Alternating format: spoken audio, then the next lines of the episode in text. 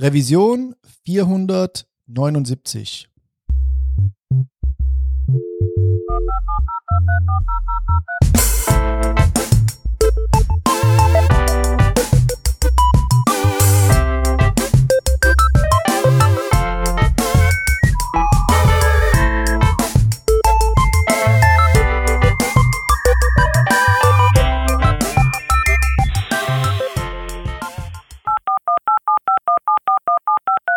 Diese Revision von Working Draft wird euch präsentiert von Hörerinnen und Hörern wie euch. Auf patreon.com slash workingdraft könnt ihr uns ein paar Euro in den Hut werfen. Aus euren Beiträgen und unseren gelegentlichen Werbeeinnahmen bezahlen wir allerlei teure Softwareabos und das Honorar unserer Audioproducerin. Wenn ihr euch auch beteiligen wollt, könnt ihr das unter patreon.com slash workingdraft sehr gerne machen. Wir danken euch tausendfach für die Unterstützung und fürs weitere Zuhören. Jo, und heute sind wir wieder eine Late-Night-Episode mit mir, dem Khalil und dem Stefan. Hallo, Servus. Servus. Hey, heute schaffen wir es richtig mit Intro und so. Ja. Voll Also nicht einfach so, so mal, hey, wo? Eigentlich sollte man schon aufzeichnen. Und also plappern wir einfach los halt. Ja, wie geht's? aber ja, geht schon, geht schon. Ich, ähm, das ist meine, äh, meine dritte Episode in 24 Stunden. Also ähm, die, die Hörer, die bei uns alles mithören, ähm, die, ihr habt jetzt über drei Wochen drei Episoden geliefert bekommen, aber ich habe die alle innerhalb von, von 24 Stunden aufgezeichnet. Ähm, und das ist, das ist cool, nicht? Also mein Monatspensum ist jetzt erledigt. Ja, Für den, Re- für den Rest des Monats mache ich blau und schneide wieder die YouTube-Videos. Ähm, aber, aber es ist interessant. Also es sind viele, viele Themen und bestimmt jeder Podcast sehr, sehr unterschiedlich, in dem wie er aufgezeichnet wird und, und was wir thematisch behandeln. Also macht Spaß. Und ich habe einen Kakao. Das ist auch so für eine Late-Night-Episode ganz, ganz okay. Ne? Für Ja. Beine hochlagern, sehr schön. Kakao trinken und Und also du hast heute drei Episoden, also das ist die dritte Episode. Hast du dann äh, irgendwie so von, von, von deinem Arbeitgeber irgendwie so ein bisschen so Podcast-Freischein, Freifahrtschein oder wie funktioniert das? Ähm, na, also ich habe ich hab halt freie Zeiteinteilung und ich habe mir die TypeScript-Episode, die haben wir heute Morgen gemacht, nicht, da habe ich mir halt ähm, eine längere Mittagspause gegönnt oder Vormittagspause gegönnt und habe das halt am Abend wieder reingearbeitet. Also das ist halt, Ja, ja, okay. das ist sowieso, ähm, war eigentlich immer so, nicht, dass wir uns die Zeit relativ frei einteilen können. Mhm. Und seit, seit Homeoffice der, der Default ist, ist, ist noch mehr so, weil ja, ähm, Kind schreit um 14.30 Uhr und klar. ich bin zu Hause, dann, dann stempel ich halt einmal geschwind aus. Nicht? Für 30 Minuten und gehe mit dem Kind spazieren und so. Ja, Also das, das, das ist eigentlich, muss ich ganz ehrlich sagen, das ist schon, ähm, vor allem jetzt mit, mit, mit zwei Zwergen, eine ganz andere Lebensqualität, wenn du, wenn du einfach keine Pendelzeit hast ähm, und du nicht in der Früh raus musst und am Abend heimkommst, sondern du einfach einmal sagst am Nachmittag so, ich, ich, ich schaffel mir jetzt meine, meine Kalender-Entries so, dass ich noch ein bisschen Zeit vorm Schlafen gehen oder, oder vorm, vorm Jausen und Bett äh, Fernsehen mit den Kindern verbringen kann. Und das, also das genieße ich schon sehr. So, zack. Ja. David. ja, das ist der Vorteil Ja. ne, vom Homeoffice. Der große Vorteil. Ja. Also ich bin gespannt, wann, wann wir nach alle geimpft sind und unser, unser Elfenbeinturm wieder aufmacht in der, in der Linzer Hafengegend, weil wir haben ja so, so vier Monate vor Corona unser neues Office geöffnet Mhm. äh, für, für, glaube ich, 500 oder 600 Leute im modernsten Tech-Office Österreichs. Nicht? Also wirklich fa- fantastisch designt und, und, und irrsinnig durchdacht und, und beeindruckend, dort, dort zu arbeiten. Wirklich sehr, sehr cool. Und dann ist halt einmal nach vier Monaten einfach einmal komplett geschlossen worden. Ne? Mhm. Äh, deswegen sind wir alle schon wieder sehr, sehr neugierig, dass wir, dass wir dort weiterarbeiten. Aber es wird wahrscheinlich für viele von uns so ein Hybridmodell nachher werden, weil, also gerade bei mir im Team, wir, wir sind halt 50 Prozent unserer Zeit sind in, in, in Abstimmungsmeetings mit, mit Kolleginnen und Kollegen. Ähm, also wo wir, glaube ich, bei, bei, bei Zoom-Calls mit unseren Offices äh, auf der ganzen Welt, ähm, alle Leute, die beim, beim Standort in, in Linz sind, eigentlich nur stören würden. Da haben wir, wir viel mehr Ruhe zu Hause und, und Ja. unsere Kollegen, Kolleginnen und Kollegen auch viel mehr Ruhe, viel mehr Ruhe im Büro, wenn wir zu Hause bleiben. Und, und wenn ich sowieso mit, mit, mit Klagenfurt und Wien die ganze Zeit telefoniere, wa- warum muss ich dann, muss ich dann ins Büro fahren? Also, Ja. ja, das, das wird noch spannend werden, wie, wie, wir da, wie wir da weitermachen. Aber es sind viele Leute schon wieder sehr erpicht drauf, dass man wieder mal ins Büro geht. Ja, die gibt es bei uns auch, ja. Ähm, ich bin's nicht. ja, nicht. Absolut nicht. aber hey, ich meine, das ist aber auch, glaube ich, völlig normal. Ich meine, wir, wir haben Familie, wir haben einen guten Arbeitsplatz zu Hause mhm. und es gibt halt einige Leute, die, deren Familie ist eher im Office, jedenfalls gewesen. So. Und die sind halt sonst allein zu Hause oder haben auch keinen richtig guten Arbeitsplatz oder so zu Hause, wollten nie von zu Hause arbeiten. Hm. Da kann ich das schon verstehen. Also ja, das ist einfach ein ganz anderer, ganz, ganz andere Ausgangslage, sag ich mal. Ich meine, was, was mir schon fehlt, ähm, sind diese, diese Whiteboarding-Sessions. Ähm, also wir, wir äh, gerade da in dem Team, wo ich bin als, als, Architekt, wir wir prototypen viel, wir, wir probieren viel aus, wir äh, zeichnen viel und, und, und äh, machen da einige Brainstorming-Sessions. Und das ist halt viel einfacher mit einem riesen Whiteboard und ein paar Punktstiften und, und direkten Feedback und nicht über irgendwelche Miro-Boards oder mhm. keine Ahnung. Ähm, geht halt so um einiges einfacher. Mhm. Aber ja, es, es, wird wahrscheinlich bei mir auch so ein Hybrid-Ding werden. Mhm. Sind die Kinder im Kindergarten, bin ich im Büro und danach am Nachmittag machen wir Mache ich von zu Hause aus. Ja, klingt, klingt doch perfekt. Ja, schauen wir mal. Was ich auf jeden Fall brauche, ist wieder Bewegung. Nicht? Also, also meine einzige Bewegung ist im Moment in der Früh die Treppe runter in die Küche, dann die Kinder rausschieben, dann wieder die Treppe rauf und dann bin ich den Rest des Tages im Memoritenzimmer. Und ja. ähm, so bin ich doch, also was der 20 Minuten mit dem Rad statt einwärts, 20 Minuten mit dem Rad statt auswärts, da war ich, also da, da war ich drahtig. Und ja. das bin ich halt jetzt absolut nicht. Äh, ich bewege beweg mich auch viel zu wenig. Heute war ich wenigstens ein bisschen spazieren, 30 Minuten. Bisschen rumgelaufen in der Sonne. Hm. Das ist, glaube ich, das erste Mal, dass ich das im Homeoffice gemacht habe. Über einem Jahr. Aber musste ja. mal sein. Hey, du hast aber Themen mitgebracht. Ja, ich habe einfach mal äh, äh, Artikel rausgekramt, die bei mir mhm. noch so im äh, Instapaper rumgegammelt haben. Mhm. Und äh, einer davon, da geht es um Feedback. 10%, 50%, 99% Feedback. Da teilt einer, der bei. Ich glaube, er ist jetzt sein eigener CEO, habe ich, hab ich gelesen. Aber ich, genau, der ist sein eigener CEO. Soapbox. Soapbox, genau. Kenn, kenn ich nicht, kennt man das? Kennt man Soapbox? Kennt man nicht. Ich habe es auch nicht gekannt. Äh, ich habe auch mal, ich habe da mal drauf geklickt. Das sieht irgendwie cool aus. Ich glaube, das hat irgendwie, das enabled, glaube ich, irgendwie Teams mhm. äh, gut miteinander zu arbeiten. Das ist halt irgendwie auch so ein so eine Art Projektmanagements-Gedöns. Mhm. Be a high-performing team without the annoying admin work. Streamline objectives, meetings and morale into one workflow that gets you the results you need. Yeah. Run better um, ähm. meetings. Ach so, ja, ich glaube, das habe ich schon mal gesehen. Ich glaube, das ist auch ganz cool. Also, das ist halt so ein bisschen ähm, auf die Remote Work äh, Welt so ein bisschen rein fokussiert, äh, diese Realität, dass du viele Meetings hast und da mhm. hast du dann sozusagen die Möglichkeit innerhalb von deinem von deinem Tool, das du irgendwie zur Dokumentation und zum äh, Managen von Tasks und so weiter verwendest, dann auch äh, gleich, also de deine Meeting-Protokolle mit drin und wer war mit dabei und wer fand's mhm. gut, wer mhm. fand's schlecht, irgendwie so die ganze Auswertung von dem Meeting ist da alles mit, fließt da alles direkt mit rein und dokumentiert das. Ähm, das ist schon, glaube ich, ganz nice. Äh, das ist wirklich was, was halt so ein bisschen fehlt, wenn du traditionell im Office halt die ganze Zeit warst. Fehlt einem so auch so diese Gewohnheit, viel aufzuschreiben, äh, ne, sehr viel einfach zu schreiben, das geschriebene Wort zu verwenden. Mhm und da die Langsamkeit ein bisschen reinzubringen, statt dass man irgendwie sich zwischen Tür und Angel und ganz viel Kontext, dadurch, dass man sich sieht und hier und da ja, der mit dem die, spricht die, und der mit dem spricht und der mit der spricht und so, dass das irgendwie alles so einfach in der Luft hängt, was man alles wissen muss, das muss alles halt irgendwie aufgeschrieben werden und das ist, glaube ich, so ein Tool, was einem dabei hilft. Das ist schon spannend.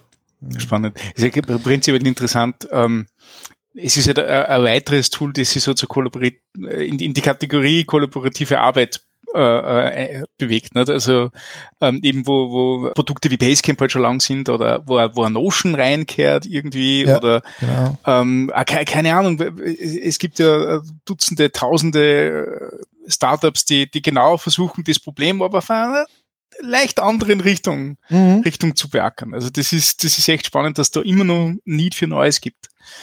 Ja, ich glaube ja glaub jetzt mit, mit, mit, der, mit, dem, mit der Homeoffice-Welle gibt's schon äh, extrem viel ja. mehr Need irgendwie so. Also gerade vor allem, ich glaube, weil bei Basecamp ist ja eher so, das ist so eine, so eine Firma, die eher äh, versucht, Meetings zu vermeiden. Aber mhm. die Realität ist halt, dass die meisten Firmen, glaube ich, sehr viele Meetings haben. Und wenn du da aber irgendwie ein Tool hast, was es dir hilft, das Ganze irgendwie zu managen, vielleicht mhm. auch zu reduzieren und die ganzen äh, Results aus den Meetings irgendwie ordentlich zu strukturieren, irgendwie. Das ist eben halt so dieser Aspekt, äh, glaube ich, der hier reinkommt. Und ich glaube, das ist schon was, was ziemlich unbedient ist bisher. Ich muss jetzt natürlich mich hinreißen lassen zu einer, zu einer Basecamp- und Meetings-Aussage. Nicht kein Wunder, dass die die Meetings vermeiden wollen, wenn alle so schlecht laufen wie die letzten. aber, aber, das ist, wow, also das, das Ding ist, ist, ist Gott sei Dank schon äh, sehr intensiv diskutiert worden in den letzten Wochen. Ich, ich weiß nicht, ob ich, ob ich noch ah, okay. jetzt, jetzt Ende Mai nur meinen Senf dazugeben möchte, beziehungsweise wenn es veröffentlicht wird, ist Juni, das ja schon gar nicht mehr wahr. Also wir, wir besprechen ja gerade in unserer Late Night Session Spacecamp sehr, sehr oft und schauen sich das ja. halt immer so aus dieser, aus dieser Rails-Perspektive an, aber wir haben halt diesen, diesen ganzen Firmenmanagement äh, Mambo Jumbo, den es den ständig sich an die Fahnen heften, nicht? Also, also die, das neue Leadership und wir machen es viel besser und es viel anders wie, wie alle anderen. Mhm. Ähm, und wir veröffentlichen Bücher, wo wir erklären, wie toll wir nicht alle sind. Mhm. Ähm, ja, du, du kannst, glaube ich, nicht tiefer fallen, ähm, als wie die beiden Basecamp-Menschen das, das gemacht haben. Also das ist schon beeindruckend, wie, also, also dass man so, so, so Moment, Moment, Moment. Also, das sehe ich, das, das, das sehe, das sehe ich ein bisschen anders. Ja. Sorry. Ja, bitte, Aber, ja, der Heckl, dann, dann, dann quatschen wir doch drüber, ne? Äh, ja, können wir machen. Also ich finde halt irgendwie so diese, dieses Eindreschen auf die bisschen äh, absurd, ehrlich gesagt. Also ähm, ich glaube, ich habe ich hab mir, den, ich hab mir einen Artikel durchgelesen, in dem beschrieben wurde wirklich so Schlag auf Schlag, was halt so passiert ist. Mhm. Und ich glaube, dass das ausschlaggebende Event war, dass der Ryan Singer, mhm. genau, da ging es ähm, da ging's erstmal darum, also irgendwie so die, äh, ich krieg die Abfolge jetzt nicht mehr so 100% äh, genau hin, aber irgendwie gab es ja so eine, so, eine, so eine Taskforce da, die irgendwie so ähm, Diversity, Inclusion mäßig irgendwie ein mhm, bisschen mhm, genau. äh, reviewed hat, was da so läuft. Dann haben sie diese Namensliste gefunden, über die sich da die Leute so ein bisschen lustig gemacht haben oder die lustige Kundennamen oder sowas äh, gesammelt haben. Und dann gab es dieses große Meeting und in diesem großen Meeting hat der Ryan Singer halt so ein paar Sachen vom Stapel gelassen, die äh, problematisch waren. Ne? Also ja, genau. die Art und Weise, wie er sich da ausgedrückt hat, ich weiß nicht, ob man unbedingt sagen kann, also seine Statements danach äh, und so, äh, ob es jetzt so ist, dass man sagen kann, er ist irgendwie jetzt ganz böse, böse oder irgendwie sowas, würde ich jetzt nicht so hm. unbedingt denken, aber vielleicht, äh, also er hat sich sicherlich äh, nicht besonders äh, gut äh, ausgedrückt und ich würde auch jetzt nicht das unterschreiben, was er gesagt hat. Ähm, aber wie, wie, wie der David und der äh, Jason darauf reagiert haben, finde ich eigentlich äh, ganz normal und logisch. Also sie haben ja ihn dann suspendiert äh, und ja, ja, ja, pending, pending aber, investigation. Aber, aber, da fehlt, fehlt ein, ein kleines Detail. Also sie, sie haben, ähm, wie nachher die, die, die Suspendierung war und wie das, das firmeninterne Hearing war, nicht? da haben sie ja ein, ein längeres Meeting gehabt, wo nochmal alle Umstände auf den Tisch gelegt worden sind und nochmal äh, Leute, Leute ins Gespräch gekommen sind und so weiter. Und da ist nachher die Suspendierung passiert mhm. nach diesem Meeting und, und danach hat er auch gekündigt, der, der Ryan Singer. Genau. Ähm, ähm, die, also die, das, sind, das sind Prozesse, die, die kann ich so irgendwie verstehen. Ja. Das war in, in diesem Beitrag relativ, relativ gut, gut deklariert. Das Problem ist, dass diese, diese neuen Policies, die neuen Firmenpolicies, die, die ja ausschlaggebend waren, dass der, der, der ganze, mhm. die ganze Situation so publik geworden ist und, und für, für mehrere Wochen äh, ähm, viral und, und heiß diskutiert war. Mhm. Erstens, erstens einmal fünf, fünf irrsinnig also, also fünf Punkte sind die, die sehr vorsichtig diskutiert werden müssen, die mit, mit sehr wenig Vorsicht als Policy festgelegt wurden, ohne dass die Mitarbeiter davon gewusst haben. Und das geht halt für mich gar nicht. Also ich, es geht nicht für mich, wenn ich, wenn ich ähm, dieser, dieser ähm, Leadership Zampano bin, der, der vier New York Times Bestseller geschrieben hat zum Thema äh, ähm, Zusammenarbeit und Leadership in, in, in, in Firmen, dann kann ich nicht einfach eine Policy mit fünf Punkten ausholen, ohne dass ich meine Mitarbeiter je davon erzähle, mhm. in einem Blogpost mhm. auf meinem internen Hey Newsletter. Mhm. In, in einer Rhetorik, die halt keinen kein Raum zur Diskussion äh, äh, zulässt. Das ist ja das, warum das nachher so auf, auf Twitter und so weiter diskutiert worden ist, weil in diesem Beitrag das nicht möglich war. Mhm. Und, okay, ich wusste nicht, dass das vorher ist, nicht äh, ja, diskutiert wurde. Okay. Ja, und und dann, ist es, dann ist es halt äh, sozial, sozial explodiert. Dann hat es noch drei Artikel nachgegeben von den beiden, beiden Menschen, die, die, die, ja. Die uneinsichtig waren. Äh, und, und dann ist einmal auf, auf, auf dieser, dieser Vorderen, ähm, ich präsentiere mich vor der Weltfront, die ganze Situation diskutiert und bevor das erste Gespräch mit Mitarbeitern passiert ist. Mhm. Und, und das ist halt für mich, ähm, da, da meine ich, je, je höher sie steigen, umso tiefer fallen sie. Du, du kannst nicht, äh, also für, für die Leute, die ja jahrzehntelang versuchen, äh, neue Leadership und neue Zusammenarbeit zu promoten und, und einen neuen Weg zur Zusammenarbeit zu, zu promoten, sind die halt wirklich, haben die in dieser Situation bis zu dem Meeting, in, in, in der Woche davor, bis das dieses Meeting war, haben die jeden Fehler gemacht, den du machen kannst. äh, eine Company Policy ausrollen, ohne den Mitarbeitern zu erzählen, sondern einfach in der Öffentlichkeit. Mhm. Die darum kümmern, dass du, dass du Schadenbegrenzung zur Öffentlichkeit machst, bevor du Schadenbegrenzung innerhalb machst. Äh, das sind halt lauter Sachen, die, die gingen für mich gar nicht. Und, und ähm, ähm, ich habe ich hab dann, das war mal ein Gedankenexperiment, ich weiß nicht, ob ich mich noch, noch mehr damit beschäftigen will, aber äh, ich habe dann mit ein paar Freunden, aber so einen internen Slack-Channel und so weiter, habe gesagt, schau her, ich nehme jetzt die fünf Punkte, die, die äh, Jason Fried in diesem originalen Policy-Artikel besprochen hat und formuliere es so um, dass das okay ist.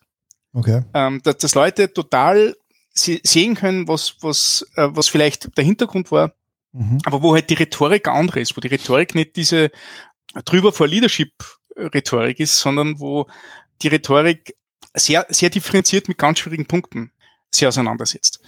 Und vielleicht ein bisschen mit, mit Bullshit-Marketing garniert, aber, aber das wäre möglich gewesen. Und das finde ich halt so, das finde ich halt so spannend. Also, also äh, eine Dekade sie, sie aufbauen als, als Koryphäe im, im Bereich äh, äh, Remote Work, Leadership, Kollaboration und dann halt einfach in der Woche alles, alles versauen. Das ist für mich faszinierend gewesen. Mhm.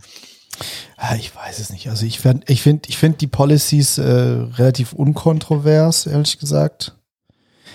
Ähm, also ich, ich, ich verstehe, also dass man es vielleicht, dass man es so ausgerollt hat, ohne ins Gespräch zu gehen, ohne dem, de, den, den Leuten Kontext zu geben, das ist sicherlich, äh, ja, das ist sicherlich schwierig. Also die Policies selber finde ich jetzt nicht schlimm. Es ist halt irgendwie so, ist halt ein Business, ne? Die müssen irgendwie operieren und äh, ich kann mir vorstellen, dass halt gerade so dieses Klima, in dem, in, in dem man so äh, momentan in Amerika sich befindet. Äh, scheint ja wirklich sehr zerworfen zu sein zwischen zwei mhm. Seiten. Und dass du dich, dass du da halt als äh, Firma so eine Art äh, Neutralität versuchst, irgendwie herzustellen. So sehe ich das halt, so ein bisschen. Ähm, und dich halt auf dein Business konzentrieren wirst, kann ich sehr gut verstehen. Also ich meine, dafür gibt es dich ja als Business. Ja. Und ja, und ich glaube schon, dass einige Leute wirklich überdramatisch auch reagiert haben auf diese Geschichte. Ja, garantiert. Es ist, ist, ähm, ähm, es sind Themen, die, es, es ist halt, die schwierig sind. Ne? Ja, ja, vielleicht. Aber, aber ich meine, dieses, dieses, äh, dieses große ähm, Hinrichten, öffentliche Hinrichten von, von, von David und Jason irgendwie, das, also ich ehrlich gesagt, ich habe es mir auch gar nicht gegeben. Ich habe so ein bisschen am Rande mitbekommen. Ich habe ich habe mir nur gedacht, hey, also ich habe mit meiner Frau ein bisschen drüber gesprochen. Wir haben uns mhm. auch den Artikel durchgelesen und so weiter. Wir haben uns da schon ein bisschen gewundert, einfach über die Vehemenz da, der an den Tag gelegt wird. Es, es kommt mir immer so ein bisschen so, so, so vor, als stürzen sich da einfach Leute auch so ein bisschen wie die Geier auf jemand, der einen Fehler gemacht hat. Ich kann mir auch vorstellen, dass äh, Jason und David äh, einige von diesen Berichten deuten, glaube ich, darauf hin, dass ihre Firma relativ, äh, dass sie, dass sie mit der Größe der Firma äh, anfangen zu strugglen. Ja, also dass diese die, ja. die Entwicklung der die Entwicklung der Gesellschaft, ja, die sich eben auch in der in der Firma und in, in der Belegschaft ähm, abbildet. Dazu eben auch jetzt halt langsam vielleicht eine Größe erreicht hat, wo es schwieriger wird, äh, auf diese Weise zu operieren, wie sie eben bisher, äh, bisher operiert haben. Und dann merkt man ja auch, sie haben halt bestimmte Sachen eingeführt, die halt bei einer gewissen Größe einfach eingeführt werden, haben sie wieder versucht, jetzt zurückzuschrauben durch die Policies und solche Geschichten. Also es ist ziemlich klar, es gibt natürlich ganz viele Dinge, die jetzt bei, zum Beispiel bei einer Firma wie LogMeIn oder bei, bei einem größeren Konzern einfach ganz klar per Prozess, per Standard etabliert sind, dass sowas, dass, dass irgendwie sowas, was da ist, passiert ist, einfach gar nicht passieren kann. Das ja. kannst du dir gar nicht vorstellen. Ja. Und das, das liegt halt, ja, klar, äh, haben da Fehler gemacht, aber ich meine halt, sie haben sich letztendlich für die, diese, diese Transparenz, die sie gewohnt sind, ähm, an den Tag zu legen, äh, entschieden und haben auf der Seite dann, ja, haben das vielleicht zu weit getrieben oder so. Aber es ist halt für mich jetzt nicht so, okay, jetzt kann man die nicht mehr ernst nehmen oder so halt. Im Gegenteil. Ich glaube, das ist, hm, ist, das na, ist na, was, wo, wo man, wo man, ja, die haben Fehler gemacht, äh, haben sie ja auch eingestanden, haben sie ja auch drüber geschrieben und, ähm, und die gehen sicherlich jetzt in sich. Ich glaube, dass es für sie super hart ist, dass sie so viele Leute verloren haben und sie werden sich sicherlich ganz genau fragen, warum das passiert ist und werden am Ende wahrscheinlich stärker aus der ganzen Situation hervorgehen. Ja, also Aber das, hey, Fehler ähm, macht man halt. Das, das, das glaube ich auch. Also ich, also ich glaube, dass, dass der Prozess für, für, für Basecamp sicher wäre wahrscheinlich leichter gegangen, aber ist wahrscheinlich auch nötig, nicht? Also ähm, Basecamp rühmt sich immer damit, dass sie, dass sie nur so viele Leute wirklich haben, wie die Firma auch verträgt, nicht? Also sie wachsen, sie, Wachstum ist nicht im Fokus der Firma. Genau. Ähm, und das, das ist, ähm, ähm, muss ich ganz ehrlich sagen, ist ja gesund nicht. Also das ist ja was, was ich, ja. was ich durchaus verstehen kann. Man muss nicht auf Teufel komm raus wachsen, weil das, das Einzige, was passiert ist, wenn du immer wachsen willst, nicht, irgendwann einmal hast du das Problem, dass du vielleicht schrumpfst und, und das ist dann nicht cool. Aber, aber eine konstant gute Größe halten ist, ist, ist voll in Ordnung. Ähm, auf jeden Fall gibt es dort ein Thema, mit dem sie sich jetzt auseinandersetzen müssen. Es ist halt wirklich schwierig, wenn, wenn Leute der Firma verlassen, die ja die Firma mitgetragen haben, nicht? Äh, über die letzten 15 Jahre. Äh, wir haben über den Sam Stevenson geredet, äh, vor ja. zwei, drei Ausgaben, nicht? Der, der halt quasi einmal so das JavaScript-Ökosystem mitdefiniert hat, ohne dass, dass das wirklich so, so bewusst ist, weil er halt nicht unbedingt ein lauter Mensch war, aber halt ein sehr kreativer Mensch. Hat, hat bei Prototype.js mitgearbeitet, äh, ja. äh, ähm, der, der Turbolinks etc. und solche Sachen. Also, also ja. ähm, cool. Und der ist jetzt da gegangen, nicht? Und das ist schon heavy. Ja. Also das, das, ähm, die Firma wird es trotzdem weiterhin geben. Äh, das Produkt wird es weiterhin geben. Ich, ich glaube, dass das gar nicht einmal gefährdet ist äh, in, in irgendeiner Art. Aber nee, die Kunden interessiert das ein Scheiß. Ja, ich. ja. Ähm, die Kunden interessiert es gar nicht. Ja, aber, aber wenn die ganzen, die ganzen Zampanos jetzt nicht mehr dort sind, die werden alle eine gute Arbeit finden. Also äh, garantiert, da machen wir keine Sorgen. Ja, klar. Aber es ist halt, ja, es, es wird ein Einschnitt sein und, und du kannst halt das Beste draus machen vielleicht auch ein wenig die Rhetorik ändern. Wie gesagt, das ist eigentlich das, was, was mich persönlich am meisten genervt hat, wenn du, du gerade mit den Persönlichkeiten sehr auseinandersetzt. Und ich habe ja jede DHH-Keynote gelesen und, und, und die haben schon Attitüde, nicht? Die, die tragen schon ein wenig eine gewisse Arroganz nach außen, nicht? Ähm, teilweise vielleicht sogar unbewusst. Und, mhm. und dann passiert es halt einmal, dass, dass du auf die Nasen fliegst. Und das ist halt gerade passiert. Und deswegen denke ich mir, ja, das hätte, hätte alles, alles ganz anders auch passieren können. Jetzt haben wir doch über Basecamp geredet. ja, das ist ja. auch ein cooles Thema. Ähm, und wir, wir kommen auch so richtig, so ganz richtig damit, äh, davon nicht weg, weil wir haben danach auch nochmal ein Thema über GitHub und das ist Ja, ja, das, das ist das, Basecamp. Basecamp. Das haben wir nämlich äh, doch bei GitHub baut ja auf Rails äh, auf, nicht? Also stark sogar, ja. ja. ja richtig, genau. Und äh, genau. Und das, wo, worum es da. Aber jetzt erstmal zurück zum anderen Thema. Vielleicht äh, kann man da ja irgendwie auch eine eine Referenz, eine Kreuzreferenz wieder zurück auf.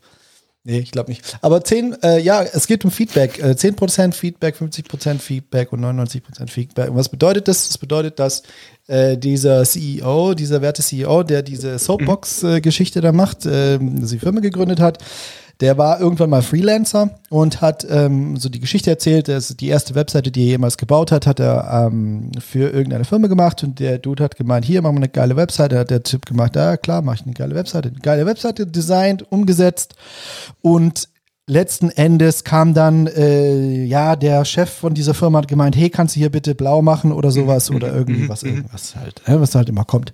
Und das hat natürlich überhaupt nicht mehr mit dem Design gepasst und dann hat sie ihn voll genervt und dann wollte das Projekt am liebsten irgendwie äh, in die Tonne treten und, und das ist so halt so ein Beispiel von, schlechtem Feedback und auch schlechter Vorbereitung, schlechter Kom Kommunikation bei so einem Projekt.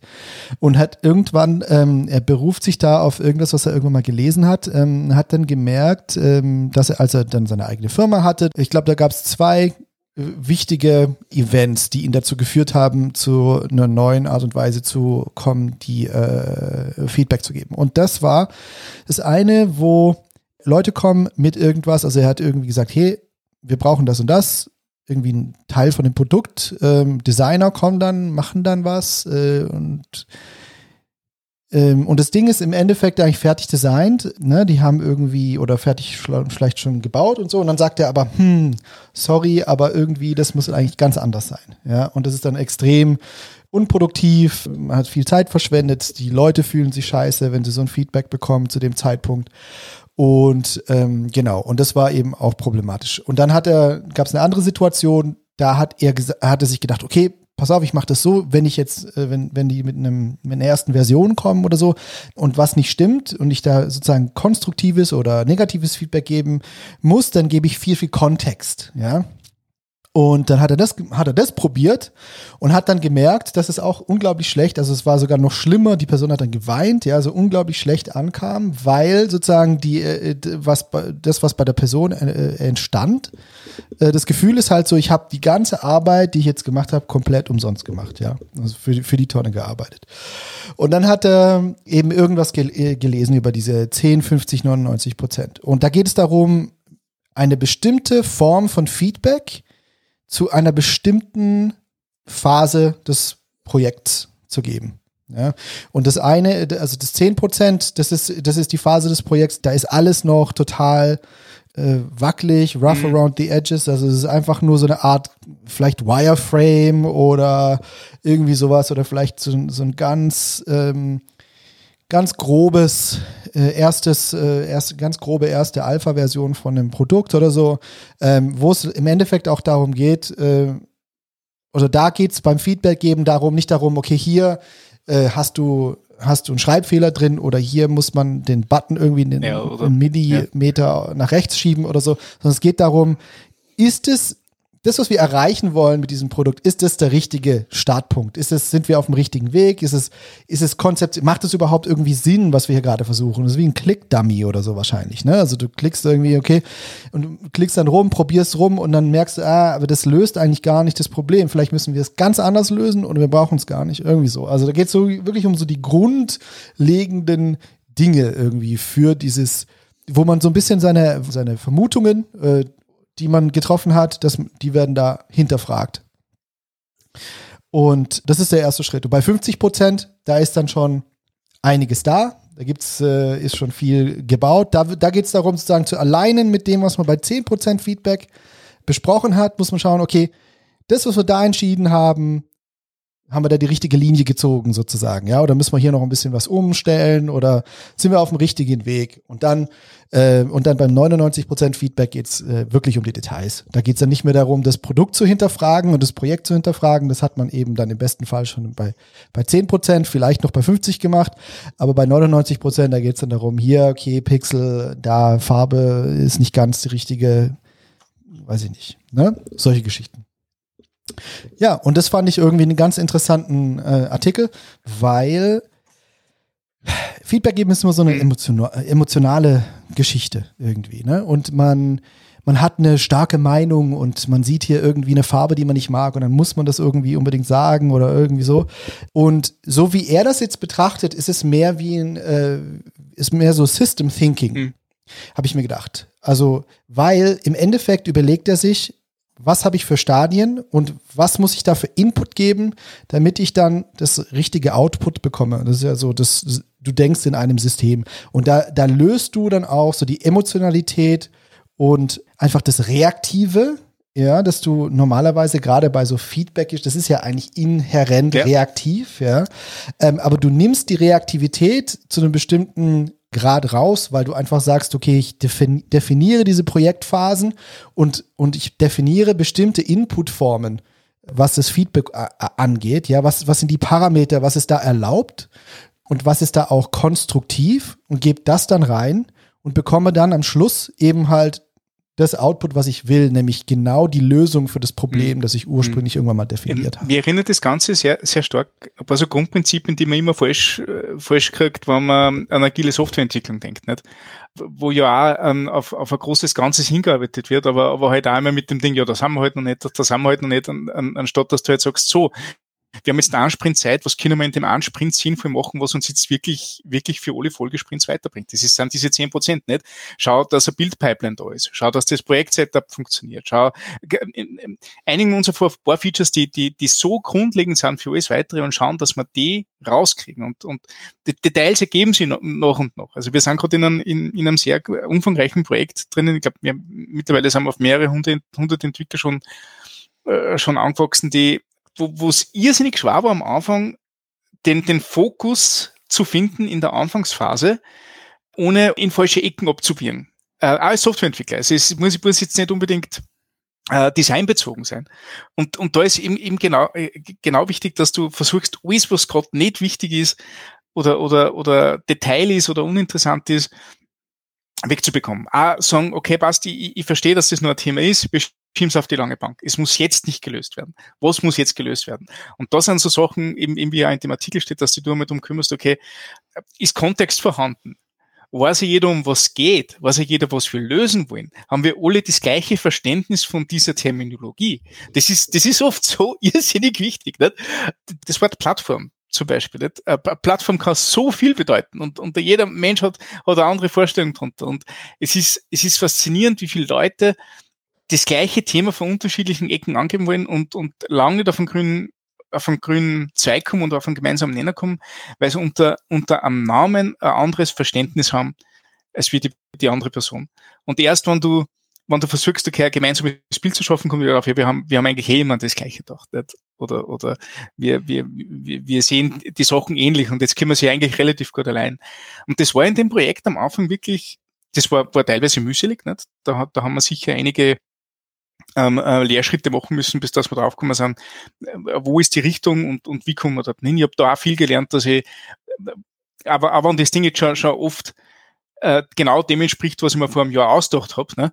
dass ich viel, Zeit, viel mehr Zeit investieren muss, dass ich Leute abhole und, und auf Schiene bringe und in den gleichen Gedankengang bringe. Ne? Ähm, das, das war für mich am Anfang ganz, ganz schwierig, weil ich habe halt, ja, äh, nicht, haben wir eh schon Jahre zusammengearbeitet, das machen wir und die kennen sich eh alle aus, wie wir, wie wir so denken, na nix da. Du, du musst bei manchen Menschen musst du halt wirklich äh, die aus, aus ihrem, aus ihrer Ecke rausziehen und komplett neu orientieren. Und das ist ein irrsinnig guter Ratschlag, finde ich. Ja, das stimmt. Und weißt du, woran mich das erinnert hat? Das hat mich an, ähm, an das DDD ja. erinnert, Domain Driven Design. Ne? Das ist so irgendwie, das ist ja, im DDD ist es ja so eingebaut, das ist ein ganz wichtiges Prinzip, dass man diese, diese, diese Sprache klärt, mhm. das Vokabular klärt irgendwie. Und das ist irgendwie ja, ja. genau das, was da irgendwie in diesen, beim 10% Feedback passiert. Absolut, muss absolut. Weil dann, also zum Schluss ja. jetzt, bei den 99 Prozent, da kann man sich noch echt wirklich Gedanken machen über, ja, wir rollen neue Projekte aus, nehmen jetzt so einen komischen Package Manager wie Jan oder, oder NPM, ist ja total egal, ne? aber das sind nachher Details, da brauchen wir uns am Anfang nicht drum kümmern. Ne? Ähm, aber, aber ja, ähm, ist auch eine Frage, die geklärt werden muss, aber eben genau zum richtigen Zeitpunkt. Und äh, von dem her, also ich bin da, bin da voll dieser Meinung. Ähm, das Schöne ist das, ich finde gut, dass der Artikel das jetzt nicht aus einer Software-Schiene äh, betrachtet, sondern aus, oder aus einer Entwicklungsschiene betrachtet, obwohl da sehr viele Parallelen sind, sondern eher, ja. eher von der Designseite betrachtet, weil ähm, ich kann mich noch gut an meine Agenturzeit erinnern, wo wir halt versucht haben, die, das ganze Engineering möglichst agil zu machen und möglichst kleine Schritte, also, also genau dieses Kontext schaffen, aufbauen und, und weiterentwickeln. Und nebenbei im Design sind halt ja die Mocks hin und her geflogen und du hast dich nie drauf verlassen können, dass irgendwas passt. Und dann hat halt nach, nach sechs Wochen Arbeit hat der, der, der Artdirektor mal kurz drüber gesagt, was ist denn der Scheiß, nicht? Das ist halt nicht, nicht, nicht so die Qualität, die, die wir uns vorstellen äh, und, und solche Sachen. Und Wow, ja, das ist, also das, das ist ein emotionales Shitfest. Das erinnert mich gerade voll an unsere UX. Was ist das mit UX ja. und Dev? Wie ja, kriegt total. man die zusammen? Wie kriegt man die, äh, wie kriegt man die äh, Abteilungen zusammen? Weil bei uns ist es wirklich so, also wir haben die UX-Org, die ist ein bisschen understaffed mhm. für das, was die bedienen müssen. Ja, ne? da haben wir schon mal, da haben wir schon mal drüber gesprochen. Ne? Zu wenig UX, zu viel ähm, Engineers oder zu viele Teams für die UX. Ja, Klassiker. Ähm, aber wie kriegt man das? Habt ihr das? Habt ihr mittlerweile eine Lösung dafür? Habt ihr da irgendwas Prozesse einführen ja, es, können, es, um ähm, drum, drum habe ich ja, irgendwie in einem gleichen drum Zyklus zu arbeiten oder so? Das sind jetzt die, die Zuhörerinnen und Zuhörer nicht, aber ich, ich habe gerade dieses User Experience Revolution Buch von Paul Bog in der Hand. Um, ähm, und von dem haben wir uns einige, okay. also das ist ja schon alt, ich glaube, das ist 2016 oder so geschrieben muss ich kurz nachschauen, 2017 ist veröffentlicht worden. Ne?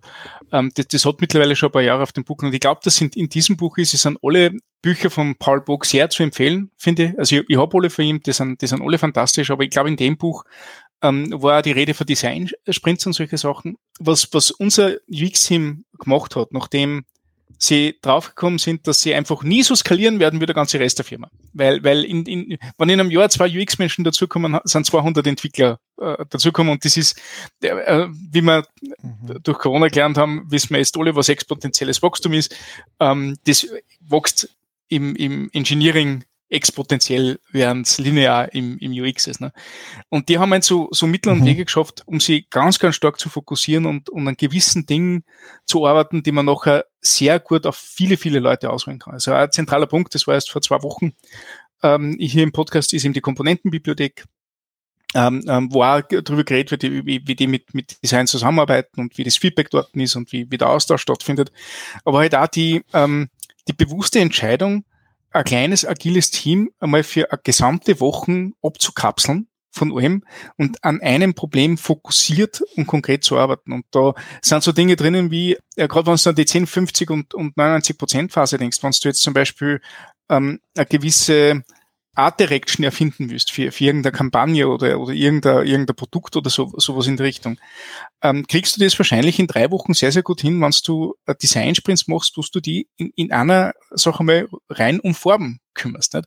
Was du halt an, ähm, einen Tag nimmst, was du nur brainstormst und recherchierst und Dinge an die Wand klebst, die dir gefallen, dann am, am zweiten Tag clustern, am dritten Tag refinen, äh, immer diskutieren und so weiter und nachher mit ein paar Resultaten rauskommen, die du nachher mit, mit Leuten besprechen kannst, die, die wichtig sind. Dann hast du zumindest unter den, den UX-Menschen schon, schon eine gewisse Linie gefunden. Dann holst du Feedback und dann geht's wieder in, in so einen Design-Sprint, wo du halt auf Basis von dem wieder versuchst, das nuklearer und nuklearer zu machen. Und dann stehst du nach drei, drei Wochen tatsächlich mit einer, mit einer gewissen Linie, mit einer gewissen Idee da, aus der sich nachher viel, viel andere äh, Sachen ergeben. Und das haben sie aufgeteilt in ein paar, ein paar Teams, also, also gewisse Gruppe, die sich, die sich stark um, um das Visuelle kümmert und um die Anmutung und um die, die Interaktion ein bisschen auch um die Brand, die damit zusammenhängt. Und eine andere, die sich sehr stark darum kümmert, dass ähm, Navigationskonzepte eindeutig sind, dass Bedienungsabläufe verständlich werden, dass, dass man das, was dann aus der, aus der Art Direction rauskommt, ähm, sie irgendwie auch wiederfindet in die Controls und in den, den, den Klickpfaden, die man hat. Und die arbeiten nicht wirklich immer so, so ganz stark fokussiert, Feedback fokussiert, Feedback im Wochentakt. Also sie haben jetzt drei Wochen Sprints, wo sie eben diese, diese ähm, zwei Wochen Fokussierung, eine Wochen Feedback umsetzen können. Und dann geht's wieder von vorne los, immer wieder an, an Themen. Und, und das hat also, also ohne dem wären es bei diesem neuen Projekt nie so schnell an Resultate gekommen, die, die, die aligned waren und, und, und vom, vom, äh, vom Feedback her Level überall abgesegnet waren, wo die Leute, die, die nachher den, den Entscheid geben müssen, unsere internen Kunden quasi, äh, genug involviert waren und, und fokussiert involviert waren, dass, dass es genau diese Probleme eben nicht gibt, dass du sagst, THV war echt lila in 2021, was ist los mit euch? Nicht? Also, dass solche Sachen eben nicht auftauchen. Und von dem her, glaube ich, war das sehr, sehr erfolgreich. Ähm, ist natürlich auch das Commitment, dass du alle laufenden Prozesse einfach einmal abdrehst. Und das hat wehgetan. Nicht? Ähm, und da, da haben wir auch äh, daraus lernen müssen. Deswegen gibt's ja jetzt so diesen, diesen Caretaker, der halt einmal in der Woche aus dem oder, oder für einen Sprint herausgenommen ist und sich nur mehr darum kümmert, dass allen Stakeholdern gut geht, während die anderen Leute die anderen Leute fokussiert arbeiten. Und dann viel hm, Verantwortung okay. an, an andere Menschen ergeben. Also, also ähm, ähm, wir, wir haben einmal ähm, UX-Designer gehabt, die waren die waren diese pixelperfekten Menschen, die es nicht leiden konnten, wann in dem, in dem zwei Pixel Grid ein Pixel verschoben war. Und ich denke, okay, wow, ähm, Subpixel-Rendering pusht du das sowieso einmal rein, aber gut, ähm, ähm, ist, ist halt, ist halt so, gibt, gibt Menschen, die das sehr, sehr genau sind. Das haben wir jetzt auch gelernt, dass das nicht mehr geht. Also, lieber versuchen, viel anzubieten, wo Leute nachher selber Entscheidungen treffen können wo es die richtigen Entscheidungen treffen können, die, die keine Hoheit über, über die Message äh, oder keine Hoheit über das Design behalten, sondern das Design offen gestalten und zugänglich gestalten und äh, viel dokumentieren. Wir haben, wir haben so, so wöchentliche Videos, wo, wo gewisse Dinge besprochen werden, wo jeder reinschalten kann, jeder zuhören kann, was da gerade, was da gerade abgeht. Also wir versuchen dieses Design Thinking in die Entwicklerköpfe zu bringen. Und ja, ähm, wow. ist, ist, ein, ist ein Riesenakt. Ähm, ich, ich glaube, dass, dass, dass das sehr stressig ist, wenn du mal in so einem Sprint, in so einem fokussierten Sprint drinnen bist. Äh, ähm, also das, das geht sicher an die, an die, an die Substanz, äh, weil, weil du halt wirklich, also du musst vier Tage in einer fünf Tage Woche ganz, ganz fokussiert arbeiten. Distraction-free, einfach nur, nur, nur stemmen, so auf die Art. Ne? Ähm, ich ich glaube, dass das. Das ist doch das, was man will. Das ist doch der, das ist doch der Traum, oder nicht? Ja, ähm, die Frage ist, über, über was für Zeit lang kannst du das machen? Ne? Ähm, ich ich glaube, dass du, dass du Entspannungsphasen auch brauchst, wo du mal was ganz Mondänes machst. Ähm, ich habe das jetzt zum Beispiel gehabt, ich, ich, ich, ich habe genau das Gegenteil gehabt, gerade im Moment, nicht, wo ich, wo ich halt sehr, sehr verklastert mit vielen Leuten diskutieren musst, um, um, um dort was weiterzubringen und habe mir jetzt meine Fokustage herausgenommen, wo ich ein oder zwei Tage in der Woche einfach mal wieder programmiere, weil ich, weil, weil man eigentlich das Connex zum, zur Substanz führt. Und das habe ich auch im vorigen Jahr gehabt, wo ich das über mehrere Wochen gehabt habe. Aber irgendwann war halt auch der Zeitpunkt da, wo ich gemeint habe, nein, jetzt, jetzt muss ich aber eher mich darum kümmern, dass ich, äh, dass ich die Sachen, die ich mal ausgedacht habe, unter die Leute bringe und viel kommuniziere etc., bevor ich, bevor ich wieder so stark fokussiert arbeite. Und Bist du wieder in die Teamlead-Rolle gefallen mehr, oder wie? Nein, nein, nein, nein. Okay. Nein, nein. Aber du hast als Produktarchitekt hast du auch eine kommunikative Aufgabe. Ja, klar, das stimmt. Ja, natürlich. Ja. Und, und ja, also ich, ich, ich denke mir, es ist, es ist überall ein Mix. Und ich, ich glaube, dass die richtige Entscheidung war für die Projektphase, wo wir dort waren. Aber kannst du das ein ganzes Jahr so durchziehen oder brauchst du einfach auch wirklich einmal wieder die, die Zeit, wo du halt konkret versuchst, ein ganz einfaches Problem mit ganz einfachen Mitteln zu lösen. Also als Designer oder Designerin, wo du einfach nur mal sagst, so, und jetzt meine ich mal den Screen, so wie er nachher implementiert gehört.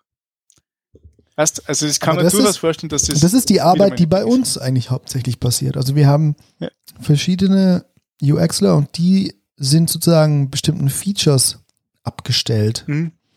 und arbeiten dann halt mit entsprechenden Teams, die dann in diesen, an diesen Features arbeiten. Und da, was man da halt merkt, ist, dass da gibt es eben Synchronisationsprobleme manchmal zwischen mhm den einzelnen UX-Lern und auch Kontext ja. fehlt dann, weil du halt irgendwie nur dein, ein, dein eines Feature siehst, ja, und den Rest, also. Ja, das haben wir am Anfang auch so gehabt. Mhm. Aber da haben wir gleich mal das Problem gehabt, dass es dass mehr Features gibt wie UXler. Ja, klar, das dann, ist sicher. Dann geht die Gleichung wieder ja. nicht. Ja, klar. Nee. Das geht bei uns ja auch nicht. Also es gibt halt dann halt eine Backlog oder es, es, mhm. gibt, es gibt auch nur eine begrenzte Anzahl von Features, denen wir gleichzeitig arbeiten können. Mhm. Ähm, auch von der Entwicklung her. Insofern. Also wir, wir haben da mal das, das angedacht gehabt und, und das war, ähm, das war eben das gewesen, die Idee vom, vom Kernteam, das sich um ganzheitliche Sachen kümmert und, und Satelliten UXlern, die in Teams sitzen und sich um Features detailliert kümmern, aber immer mit, mit, mit Verbindungen zum, zum Core-Team. Das heißt, also, also du, ähm, du teilst die, die Verantwortung um ein Feature prinzipiell schon mal auf zwei Personen auf. Also die zwei Personen haben die gleiche Sicht auf die Dinge, aber eine Person hat die Möglichkeit, dass sie sich wirklich sehr detailliert mit der Domäne auseinandersetzt, ja. während die andere versucht, das Ganze ähm, in, in diesem äh, Kontext des, äh, des Kernteams äh, zu alleinen, dass das wie ein Produkt wirkt, dass das aber ein so komplett anderes Feature mit einer komplett anderen Domäne ist, dass, dass die ganzheitliche Sicht gewahrt wird. Das Problem, warum das bei uns nicht funktioniert, ist, wenn man da ähm, ähm, um das, um das sauber auszurollen, hätte man viel mehr Leid braucht, gleich am Anfang, weil du, du willst ja das Problem lösen, dass du die, die wenigen UXler auf viele Teams aufteilen kannst, indem du halt mehrere, mehrere Verantwortungen auf, auf mehrere Leute aufteilst. Mhm. Ähm, aber das Problem ist, wenn du, wenn du ähm, keine Leute hast, dass du, dass du dieses, dieses, dieses Pairing-Profit machen kannst, ne? ist, ist beim Start schon, schon vergebens. Und das hat leider absolut. Ja, das hört sich so an, als würde das einfach nicht skalieren, ne? Das ist irgendwie so, ja, das skaliert einfach nicht richtig. Das ist der falsche Nein, Ansatz. Und, und darum ist, also jetzt mit diesem, also wie gesagt, ich glaube, das größte Learning war wirklich das, dass man sagen, lass den Teams auch Freiheiten. Es ist okay, wenn nicht alles perfekt designt ist. Gib lieber die Möglichkeit, dass die, die Leute keine Fehler machen mit dem, was du dort machst, aber gib den Menschen die Möglichkeit, dass sie machen können, was sie machen müssen. Und es ist ja viel wertschätzender gegenüber die Leute, die das noch implementieren, nicht? Wenn, wenn die die Möglichkeit haben, dass sie sich das UI geschwind zusammen kopieren aus dem Designsystem raus. Und das funktioniert, ist schon gut. Das sind, sind genau die 1%, damit das Ding fliegen kann. Ship it und nachher mache ich Refinement und solche Sachen. Ähm, dann, dann, dann, dann, dann finden das auch die Entwickler und Entwicklerinnen cool, dass sie sagen, hey, ja, ich, ich bin kein Designer oder keine Designerin, aber ich hab's ich habe es geschafft, dass ich ähm, einen Screen produziere, der nicht komplett nach Rotz ausschaut. und, und das ist auch, also das ist eigentlich das, wo ich, wo ich zum Beispiel, da haben wir vor zwei, zwei Wochen geredet, ähm, äh, Bootstrap so, so genial finde. Jeder, jeder Hund mit einem, mit, äh, äh, Hinz oder Kunst mit einem, mit einem absoluten Nullverständnis für Ästhetik und Design kann mit Bootstrap was machen, das funktioniert und gut ausschaut es ist sehr, sehr schwer, dass du mit Bootstrap was machst, das, das man ruiniert. Ähm, und und ähm, um, um auf die nächste Drama-Story zu kommen, das ist ja bei Tailwind UI so, nicht? Also bei diesem, diesem Premium-Produkt von, von Tailwind CSS, wo du sagst, hey, über das wir auch jedes Mal reden, oder? Ja, ja, sicher, jetzt kommen, kommen wir immer wieder drauf zu. Nicht? Äh, aber du, hey, ich habe 300 Templates, aus denen ich auswählen kann. Da wird doch ja. irgendwas für mein UI vorhanden sein. Dann kopieren wir halt die Sachen zusammen. Ja, klar. Funktioniert schon. Ja, klar. Und, und das ist halt, ja, ähm, von dem her, äh, das ist, glaube ich, der ultimative Zustand. Also wenn ich eine Firma bin, die den Anspruch hat, dass wir ein eigenes Design haben, dann muss ich, de, muss ich das bei einer gewissen Größe also hinbekommen, dass man da wenig falsch machen kann. Material. Genau das Gleiche. Mhm. Material UI. Ja, klar. Also, ja. das, das hat ja auf, das ist ja ein Team von zehn Leuten bei Google, die das ja für, für, für Zehntausende Entwickler innerhalb und außerhalb Googles macht. Ich dachte, Material UI hatte tausende von Designern oder irgendwie sowas. Echt? Mhm. Ich glaube, das Kernteam waren zehn Menschen. Okay. Ja, vielleicht die Implementierung. Ich glaube, das, das war, ja. das war schon ein, ein, relativ großes Team. Oder nicht das Team selber, aber ich glaube, viele Contributors und so. Ja, ja, ja. Über die ja, Zeit hinweg viele Leute, also schon mächtig, mächtig groß. Ja, cool. Ja, dann kommen wir auch äh, zum nächsten Thema. Und zwar hatte ich ja. äh, dir noch den Artikel geschickt, uh, How we use Web Components at GitHub. Ähm, da sprechen die ein bisschen darüber, wie sie ihre, ihre JavaScript-Probleme äh, lösen, letztend, letztendlich. Mhm. Und sie verwenden eben Web Components. Ich glaube, wenn ich es so richtig gelesen habe, haben sie davor ja. jQuery verwendet. Ja. Und äh, sind da so ein bisschen beeinflusst von Stimulus und mhm. Lit Element verwenden sie. Stimulus kommt ja auch aus der, aus der Rails-Ecke, oder? Stimulus ist das auch ist, Basecamp. Das ist doch das ja. Stimulus.js, ja. was, äh, ja.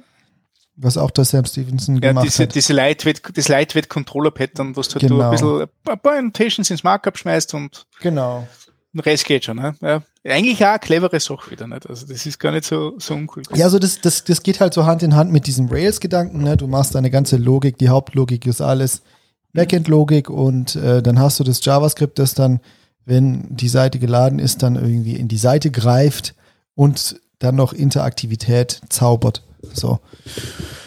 Genau, und ähm, ich fand es interessant, äh, die haben da so ein paar Tools, die sie verwenden. Es, das eine heißt äh, View Component. Ja, das kannte ich nicht. Ist das auch ein GitHub-Produkt? Moment, das wollte ich mir eigentlich noch angucken.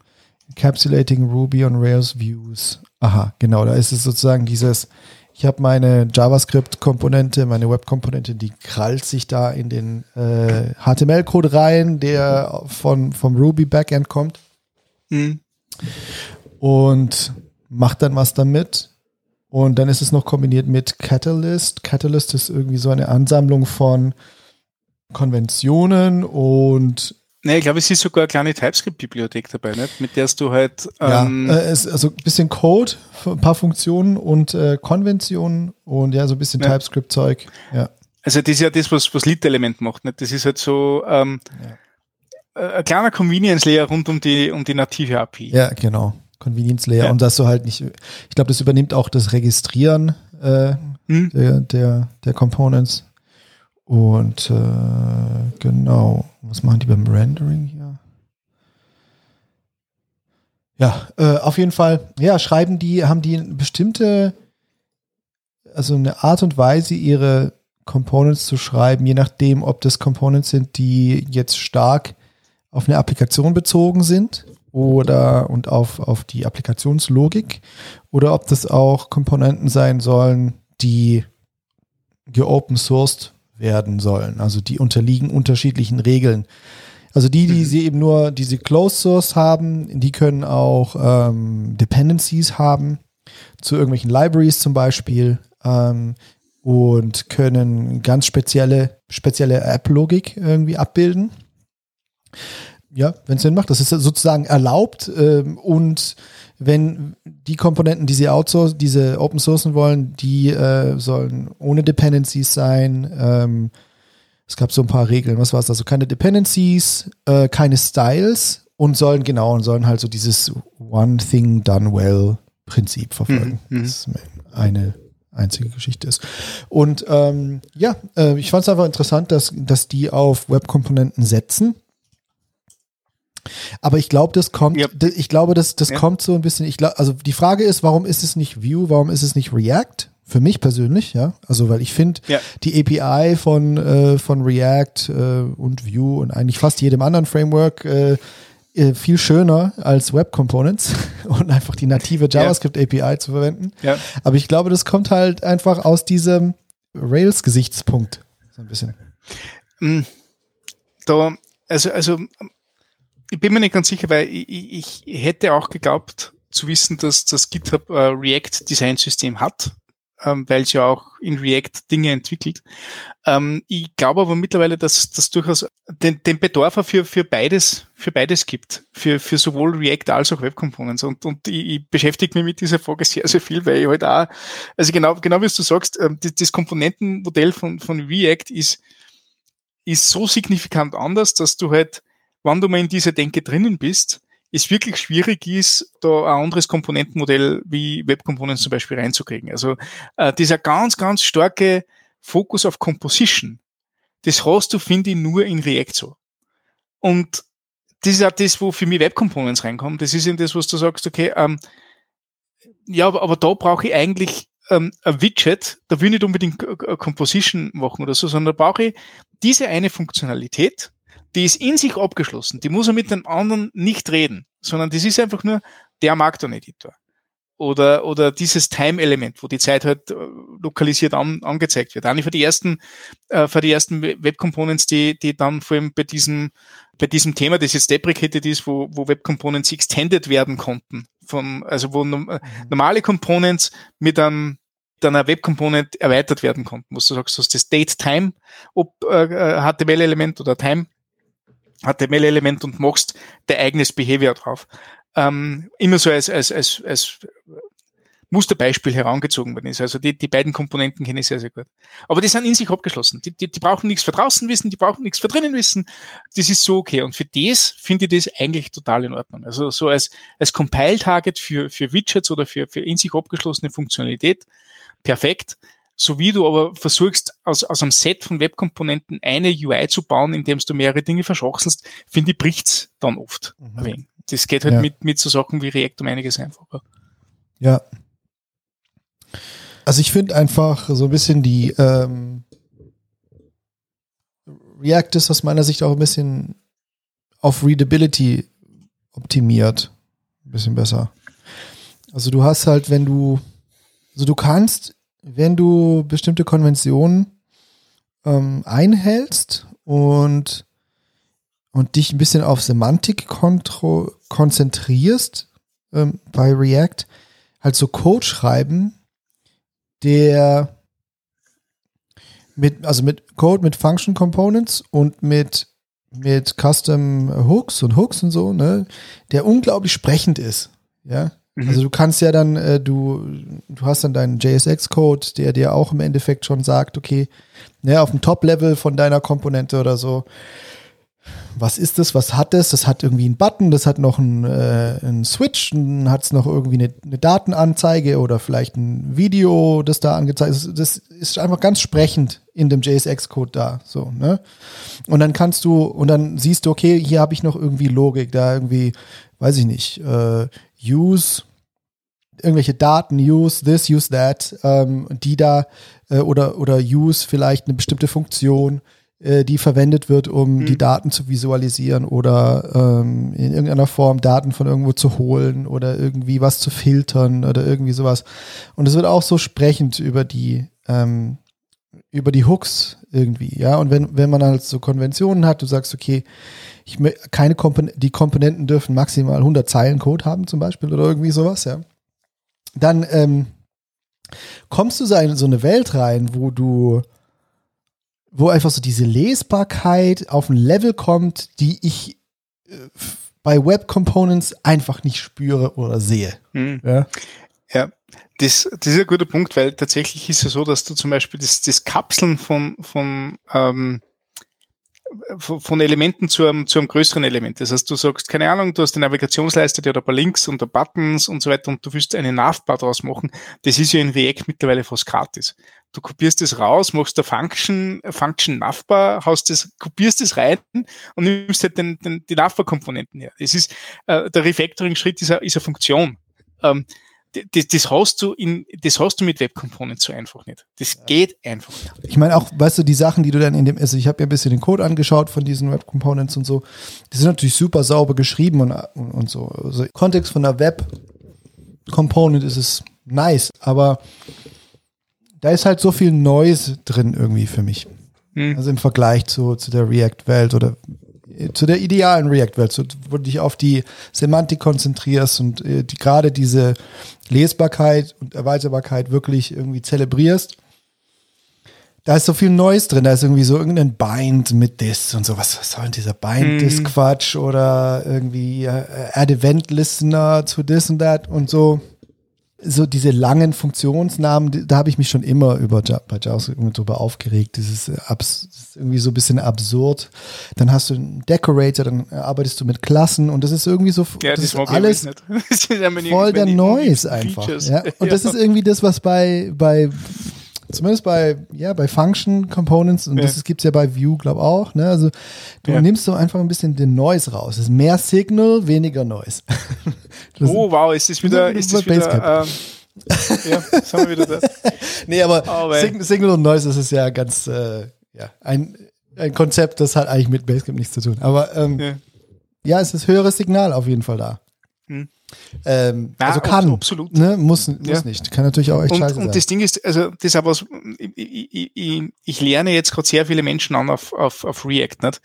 Und eine Sache, die mir auffällt, die, die gelernt werden muss, aber die, die, wenn es mal drauf ist, wirklich, wirklich super funktioniert, ist, keine Scheu davon zu haben, einfach mal einen, einen, einen Mantel über was zu machen. Einfach ein paar, paar kleine Sachen rauszunehmen, sei es, oh wow, ich habe jetzt keine Ahnung, mit mit, mit zehn State-Hooks und, und zwei Use-Effect-Hooks. Das ist ja unleserlich. Da habe ich so viel Code dort. Ja, passt, dann nimm das und mach einfach den Use-Custom-Hook rundherum. Genau.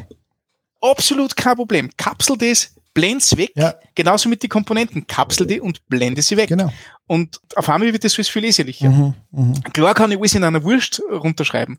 Oder ich sage, nein, ich, ich, mache kleine Päckchen.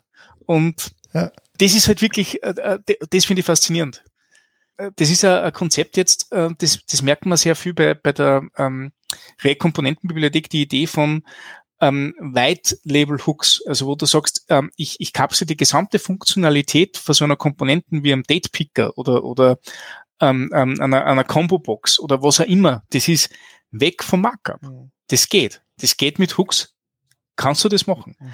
Oder einfach sagst, das ist die API, die ich brauche, damit, die, damit so eine Combo-Box funktionieren kann. Und jetzt nimm dein Markup her und, und, und verkabel die paar States genau an die paar Position und den Rest übernimmt der Hook für dich.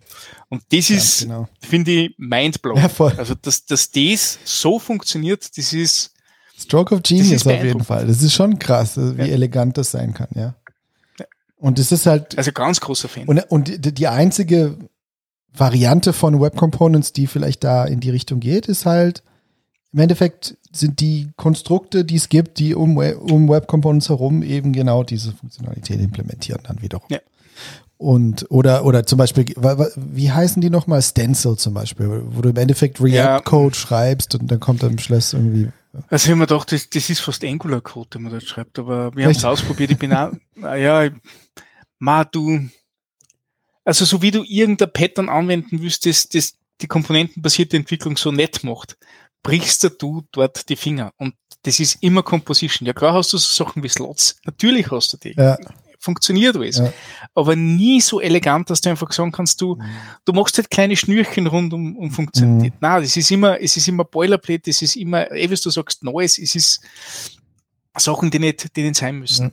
Ja, aber ich glaube, also zumindest, also das, was sie da, was sie da, äh, ich glaube, die haben einfach, ja, für die ist es irgendwie, die, die, die finden es schön, nativ zu sein zum Browser. Ich glaube, dass das ist eines der großen Feature aus meiner Sicht auch äh, von Web Components, ist es, dass es einfach nativ im Browser ist, ja. Und du mhm. brauchst keinen Compile-Step oder irgendwas. Und du, ja, du hast keine Dependencies, du, du, ja, du kannst es einfach, du kannst, du hast eine schöne, du hast eine schöne Möglichkeit, Funktionalität zu kapseln und wiederverwendbar zu machen über die Tags halt. Ja, und das ist einfach, das ist, das fühlt sich gut an. Ich, ich weiß das selber. Ich habe viel mhm. damit rumgespielt und, und auch bisschen was damit gebaut, aber es ist, fühlt sich gut an und es ist irgendwie so, du bist ein bisschen frei, du, du befreist dich auch von, von, von der Welt, der Dependencies und der, der, der Frameworks und so weiter. Und, ja, das ist, und, das ist mein großes Hassthema Nummer eins gerade im Moment. Äh, Dependencies. Oh, ja. ja, und, und äh, ähm. nur kurz das abzuschließen, also man merkt halt, also ich finde, wenn man den Artikel liest, dann merkt man, dass die sich da, die haben einfach die Zeit oder die scheinen irgendwie die Zeit und die Muße zu haben, sich wirklich damit auseinanderzusetzen und mhm. das so für sich umzusetzen, dass es funktioniert und können dann eben auch sagen, okay, hier diese Komponente haben wir identifiziert, die würden wir gerne open sourcen und dazu müssen wir weiß ich nicht, die Library so und so. Zum Beispiel, da haben sie ein Beispiel gehabt, da haben sie so, ein, so eine Animation, so eine Textanimation, also das äh, mhm. Text, als wäre, würde er im Terminal getippt werden, ja, wird irgendwie mhm. so animiert. Und da haben sie eine bestimmte Library dafür verwendet, ursprünglich. Und dann haben sie gesagt, hier, das würden wir gerne open sourcen.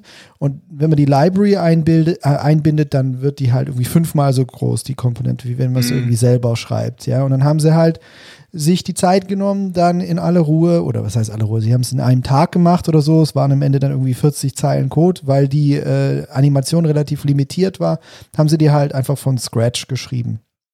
Ja, ähm, aber sie, das ist halt sowas, ich weiß nicht, das, das, das ist was, das kann man bei GitHub halt machen, glaube ich. Ja. Mhm. Ich weiß nicht, ob ja. das irgendwie so äh, realistisch ist bei na doch. Also, also es kommt immer drauf an. Also das, das Thema Dependencies beschäftigt mich gerade sehr stark und wir wegen schauen wir sehr ab, ob wir das nicht lieber selber schreiben, bevor wir unser Dependency vor allem mit vielen, vielen transitiven Dependencies einziehen.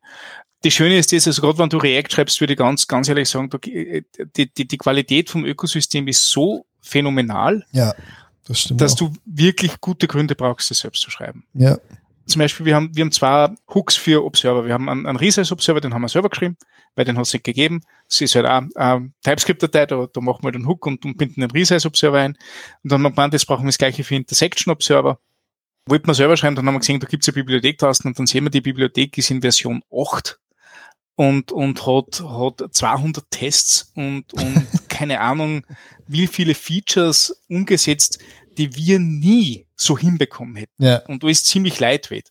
Wo ich denke, na, ganz ehrlich, äh, kommt, kommt von einer, einer reliable Source, wird für vielen, vielen Menschen verwendet, ist, ist Teil von einem, einem populären Designsystem auch. Nimm die Bibliothek. Ja. Wirklich. Also da, das, das, das, das macht einfach mal, einmal vier Wochen Entwicklungszeit weniger und dann keine Ahnung, wie viele Wochen Supportzeit, weil irgendwas nicht funktioniert. Also ähm, ganz starker Fan für Dependencies in, in, in der Hinsicht. Aber ich, ja, ja ähm, muss nicht alles, alles dependen. Ne? Ja. Und ja, und bezüglich Web Components, also was ich halt immer mehr und mehr sehe, ist Compile Target. Ich, ich schreibe eine kleine App in, in Preact oder was auch immer, so arbeite ich, ja. aber, oder, oder ein Widget und sagt dann, du als, als Konsument kannst das als, als, als Web Component nachher verwenden. Perfekt. Mhm. Und Mehr muss nicht sein. Ja, das stimmt, ja. Äh, nice. Macht, macht Tito zum Beispiel ein Ticketing-System für Konferenztickets, mhm. macht das genauso. Die, die, die implementieren das halt in, in ihrer Wahl und die kriegt das T2-Widget als Web-Component einbunden, fertig. Das finde ich, finde ich richtig gut. Ja, also was ich aber meinte, also sie haben die Dependency ja nicht rausgenommen, weil sie die Dependency rausmachen wollten für ihr Produkt, wenn ich es richtig verstanden habe, sondern es ging darum, äh, ums Open Sourcen. Also sie haben halt eine, eine hohe Priorität, wenn es ums Open Sourcen geht, also macht ja Sinn, sie sind äh, GitHub, ja, ja. Offensichtlich, ne? Und, ähm, und dann hat man, dann ist das ein, das ist halt Teil des Produkts, dann kann man wahrscheinlich sagen, okay, und wir haben eben diese Regel als Open Source äh, Web Component wollen wir hier keine Dependencies drin haben, sondern wir wollen eine Index.js haben, da steht einfach alles drin, fertig ist hm. der Lack. Und äh, das macht natürlich Sinn. Und das, das meinte ich einfach, also dass, dass, dass die Firma sozusagen da investiert, das ist eine Besonderheit von, von, von äh, GitHub. Ich glaube, da gibt es wenige Firmen, die äh, ein ähnliches, de, deren Businessinteresse ähnlich gestackt ja, ist. Jetzt, ich hätte gerade gesagt, Microsoft geht mittlerweile in die Richtung, aber das ist ja eh schon alles eins. Das Stimmt. ist ja eh schon das Gleiche. Nein, bei, bei, es ist, also bei die, vor allem erstaunlich bei den ganz, ganz Großen, ne, wie viel kritische Software oder, oder für sie missionkritische Software du öffentlich findest. Du kannst ja jeden, jeden Bestandteil von AWS Lambda und jeden Bestandteil von, von Azure Functions zusammen glauben im, im Web aus, aus öffentliche Projekte und dein eigenes machen. Du wirst nie Konkurrenz werden, weil du hast einfach nicht diese, diese Power, dass du genauso viel Rechenzentren aufstellst, damit das sauer funktioniert. Aber du kriegst vielleicht besseres Verständnis für das Ding äh, oder, oder hast, was der für findige Entwickler und Entwicklerinnen auch ein bisschen ja, implizit Dokumentation. Also wie oft ich schon bei, bei einem Problem war, das ich nicht in einer Dokumentation gesehen habe und so weiter, aber durch ein bisschen Source Code Analyse äh, ich draufgekommen bin, wie die Sachen nachher tatsächlich intern funktionieren. Und, und meine Probleme waren nachher gelöst. Ich meine, das ist schon, schon ein riesen, ein riesen Aufwand, dass du sagst, ähm, hey, bevor ich einen Support anrufe oder, oder keine Ahnung, ähm, was ich eigenes schreibe oder sonst irgendwas, verbringe ich mir einen Tag und, und, und brauchst mich durch AWS äh, GitHub Repositories durch, in einer Programmiersprache, mit der ich gerade angefangen habe, die nicht so gut kennt wie JavaScript. Ist schon ein Commitment, aber bringt mir persönlich irrsinnig viel. Also ich, ich lerne so viel von, vom Code anderer Menschen. Mhm. Also mhm. Versel auch. Also das ist ja auch so, so eine Gruppe, von der wir regelmäßig reden. Ähm, die haben das ganze Dev-Tooling open sourced. Irrsinnig viel gelernt davon. Ah, okay. Also wie, wie sie das machen, dass du, dass du die, die APIs in Next.js so schreiben kannst, wie wenn du auf AWS Lambda deployst. Kannst du es in einem Dev-Tooling anschauen. Ist, ist alles, alles offen. Sehr clever gelöst. Mhm. Und viel gelernt, viel davon mitgenommen. Ja, das ist, äh, das ist ein guter Tipp, auf jeden Fall, solche Sachen ähm, sich zu Gemüte zu führen, auf jeden Fall. Ja, aber das waren schon die zwei Themen, äh, glaube ich. Ja. Ähm, cool. Ja, ist cool. Also ich finde es ich, ich find's auf jeden Fall, ähm, also was Web Components angeht, äh, bin ich ja mittlerweile gar nicht mehr so äh, Freund davon, also das wirklich zu verwenden. Mhm. Aber so so wie. Aber du warst immer so on-off, oder? Ne? Ja, ich war mal eine Zeit lang, war ich halt so richtig so, hey, das ist ja voll geil. Ähm, super interessant und so und äh, ist jetzt auch auf einem anderen Level, als es mal war, also ist wirklich verwendbar. Ähm, und irgend, irgendwie hat, hat so die, die Nativeness ähm, fand ich wirklich total, total cool. Es war so erfrischend, irgendwie eine JavaScript-Applikation zu schreiben, und überhaupt kein Build-Step einfach zu haben, sondern einfach mhm. nur mhm. Ähm, ne, auf so, so, so Komponentenbaum, einen Komponentenbaum einfach aufzubauen mit, mit Komponenten, was vorher einfach nicht da war ja, in JavaScript. Einfach mit Web-Komponenten das Ding aufzubauen und das, das war, das war cool. Einfach so auch so dieses äh, Steuerung F5 äh, oder mhm. Command äh, R Development System. Das hat irgendwie, das war total erfrischend, ähm, das tun zu können und das hat mich ähm, einfach so ja in diese Richtung getrieben und ähm, ich habe das sehr ja, es hat auch viel Spaß gemacht, sich damit äh, auseinanderzusetzen.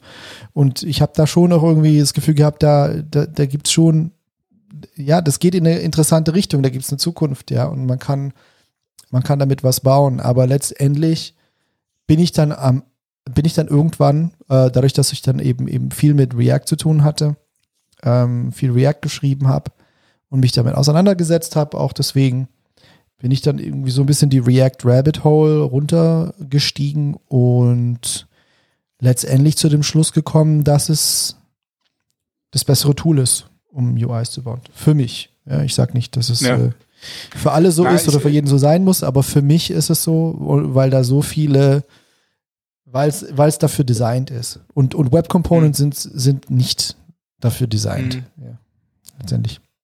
Es ist ja sehr interessant, das, das wäre vielleicht mal eine eigene Revision wert. Ähm, die Geschichte der Web Components ist eine Geschichte voller Missverständnisse. Und äh, äh, alleine zu sehen bei, bei, bei dem Polymer Project ist ja, das ja ähm, also wir haben das immer, immer wieder haben wir sie hinreißen lassen dazu, dass wir sich das sehr genau anschauen, ob das irgendwie nutzbar ist. Und dann haben wir gesagt, ja, schon coole Ideen drinnen, aber es, es fehlen so die letzten zehn Prozent, dass wir sagen, okay, wir gehen jetzt all in mit dem Ding. Ja. Und anstatt dass die letzten zehn Prozent gelöst werden, ist einfach einmal das komplette Ding bis zur Unkenntlichkeit umgeschrieben worden. Ja. Und das dreimal hintereinander, bis dass sie es jetzt bleiben haben lassen. Und, ja, das erfolgreichste, was dabei rauskam, war Lit-Element, ne? Ja, genau. Und das ist jetzt das, auf das sie sich fokussieren. Also, also ja. lit, äh, äh lit.dev oder, oder hin und her war bei uns im Newsletter mal, ist ja eigentlich jetzt das Tool, auf das sie sich fokussieren. Okay. Und, und ich finde es ich find's faszinierend, weil dann ja kommt Version 2 von Polymer. Okay, wir schauen es wieder an ja, ey, ist schon cool, bis zu 90 Prozent können wir wirklich alles damit lösen, aber die letzten 10 Prozent dann halt wirklich weh. Und dann zack, Version 3. Und wie gesagt, okay, einfach, was tue ich mit dem Ding? Ja, das war eine Katastrophe, echt. Also Polymer war ja. echt eine Katastrophe. Also so, und dann, also ich weiß nicht, also die, da, da, da hat mir ein bisschen die Strategie äh, gefehlt. Und wenn ich dir jetzt sage, kannst du dich erinnern an so Sachen wie HTML-Imports? Wo man HTML-Dateien ja. über, über HTML importieren kann, damit du noch einen Tag vorhanden hast. Ich habe das direkt ignoriert, als ich mit Web Components gearbeitet habe. Das war einfach nur so, äh, das geht gar nicht.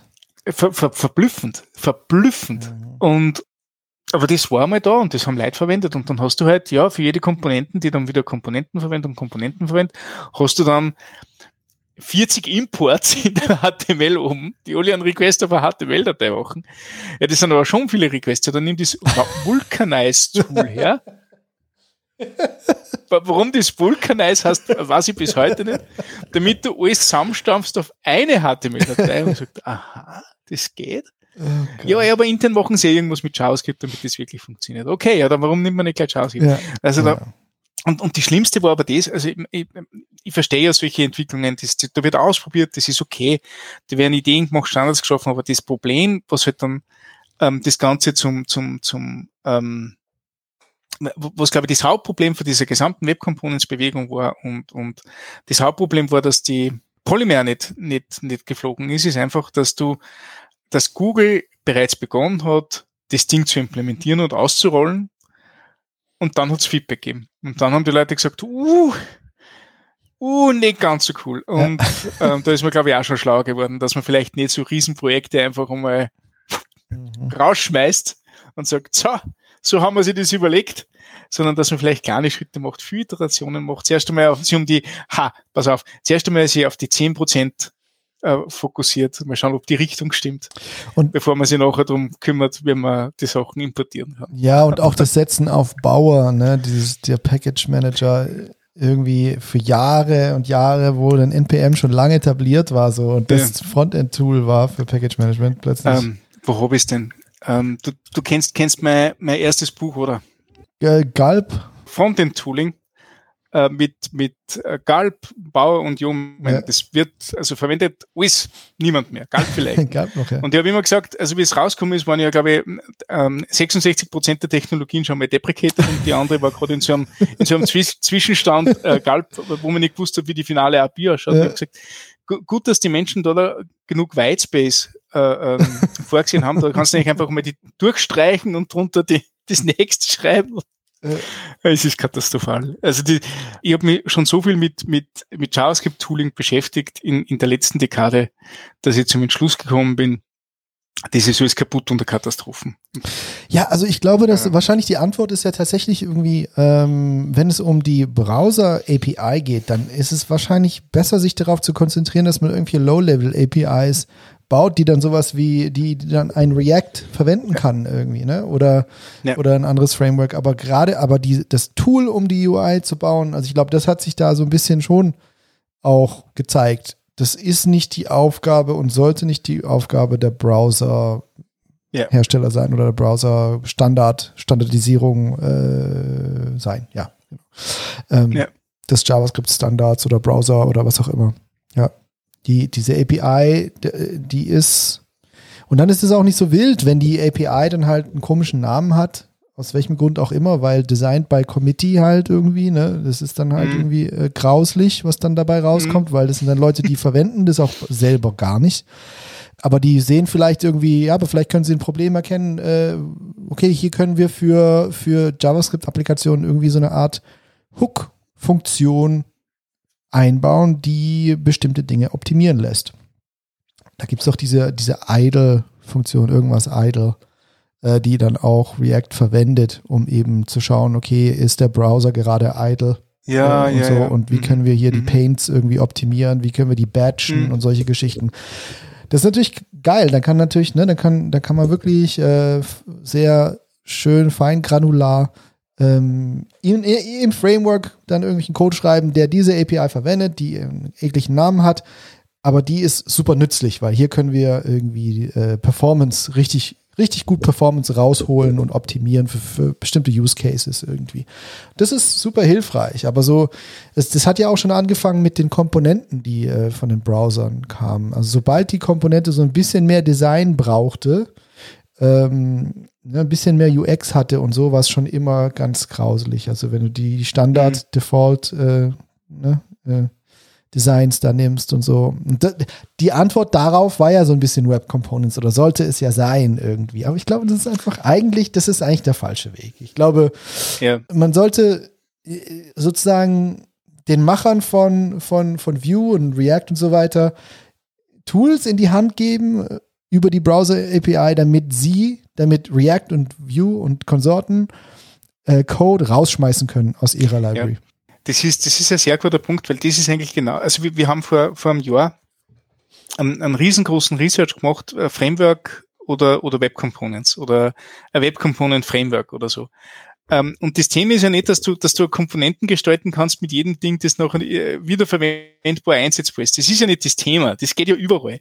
Ähm, das Problem ist, so wie du Framework-Funktionalität brauchst, so wie du Dinge miteinander verbinden musst und die Dinge miteinander kommunizieren können müssen.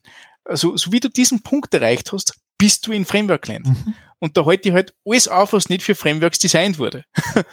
und, und ja, darum, darum sehe ich das genauso wie du. Also äh, ähm, Proxy, JavaScript Proxys, mhm.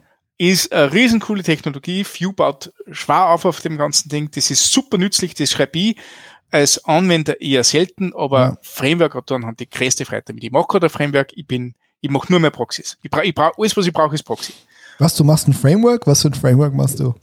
Ähm, in, ich mache ich mache ein Serverless Framework. Ähm, ah. Also ähm, ich weiß nicht, was ich was ich drüber drüber erzählen kann. Also ich habe mir jetzt sehr stark vom vom Frontend verabschiedet im letzten halben Jahr. Mache eigentlich fast nur mehr Backend JavaScript äh, und viel viel Cloud und viel ähm, äh, Kubernetes und das ist schrecklich und das. Ähm, ähm, aber was wir halt machen, ähm, ist, dass du Sandbox JavaScript Code ausführen kannst in einem, in einem Backend, mhm. ähm, sei es auf AWS Lambda oder Azure Functions oder was immer. Und, und eher so, so kleine Skriptchen, die du halt einmal ein bisschen so schreibst. Einfach nur, dass man halt sagen können, ja, ah, ich brauche gerade so einen Transform und den einen Transform möchte ich halt, ähm, für den möchte ich nicht dieses ganze Tooling und, und Heavy Crafting und, und was auch immer haben. Also da will ich nicht irgendwas kompilieren müssen oder so, sondern ich will nur ein paar Zeilen JavaScript schreiben, damit, damit die, die Payload von A gut nach B kommen kann. Mhm. Also, mhm und da bediene ich mich wirklich interner von Node, die, die, die, die nutzt wahrscheinlich sonst keiner. Da gibt's dieses VM-Paket, mit dem kannst du ähm, einen, einen neuen äh, V8-Kontext erzeugen. Das heißt, in, in, der, in der Initialisierungsphase von Node, wo der Node-Prozess gestartet wird, stichst du dort bei, bei einer bestimmten Phase ein, leitest ab und erstellst deinen eigenen Kontext, wo du sagst, Process ist nicht verfügbar, Require ist nicht verfügbar. Ah, die Sandbox dann, oder wie? Ja, genau, genau. Äh, aber Fetch ist zum Beispiel verfügbar. Mhm. Also, also du, du kannst Browser-Fetch reingeben und du kannst einfach Fetch schreiben wie im Browser, aber halt in Node. Ja, krass. Ähm, und ähm, dann, dann brauchst du aber doch ein paar Sachen, die in Node sind und da mache ich halt überall Proxys rein. Da mache ich Proxys rein, wo ich sage, okay, wenn du auf, auf Process zum Beispiel zugreifst ähm, und du kommst auf Exit, dann leitet die um zu meiner Kassenfunktionalität. Komme ich aber auf zum Beispiel dir nehmen, weil ich, weil ich das brauche, aus, aus irgendeinem Grund, mhm. dann leitet es weiter auf den echten und so. Und ja, dann nehme ich Proxys her. Und View macht es ja ähnlich, yes. nicht? Wenn du bei View in einem, einer Callback-Function dis.first Name schreibst, ähm, modifizierst du ja auch über einen Proxy irgendeine Datenstruktur dahinter, die View versteht, damit dieser ganze reaktive äh, Zyklus gestartet wird. Ah, okay. Und für View fantastisch. Ähm, ja. Finde ich eines der, der, der besten Tools. Äh, super lightweight, super schnell. Und ja, ich als Framework, jetzt wo ich Framework-Autor bin, nicht für internes Framework, bin ich auch super happy, ja. dass ich das, das Tool habe. Ja, klar, genau. Und da, das ist, da, dafür ist es ja super. Du hast dann dieses Toolset und so ein bisschen wie, wie einfach dieser Unix-Gedanke. Ne? Äh, das war ja auch immer so diese kleine, oder, oder so wie äh, Git ist ja so gebaut. Ne? Ich hatte mal, mal ein Buch über Git gelesen und da, mhm.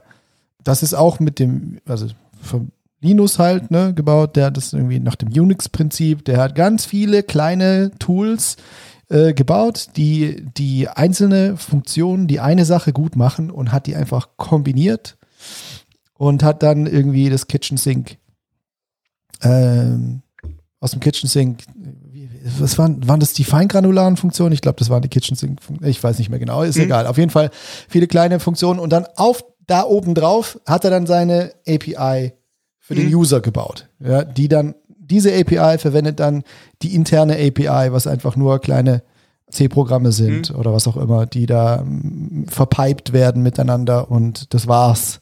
Und das ist im Endeffekt genau hier auch wieder das Prinzip, ja, gib mir Low-Level-Funktionalität, die, die eine Sache gut machen, damit ich dann obendrum eine was schreiben kann, was, was, was eine API exposed, was dann andere Leute enabled, einfach hier voll zu übernehmen mhm. und geile UIs zu bauen oder mhm. was auch immer. Ja, und, ähm, und genau, und das ist genau das, was, was, was React eben ganz gut geschafft hat. Und, ähm, und ich glaube, ja, Web Components sind so eine Art, so eine Art Frankenstein aus beidem.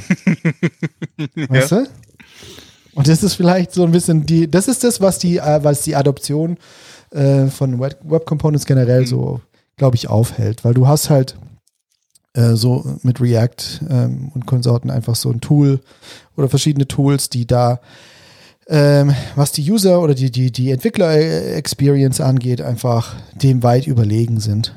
Und das wird immer ein Problem sein für Web Components. Ja. Und Web Components sind eben auch kein gutes, kein, kein perfektes äh, äh, Compile-Target. Ne? Also weil du eben sagst, die Kompositionsfähigkeit ja. so ein bisschen fehlt. Ja.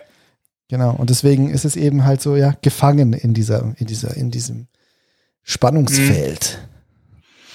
Mhm. Ja. ja. spannend. Ähm, vielleicht ist eine gute Überleitung ähm, zu, zu einer der kommenden äh, Sendungen.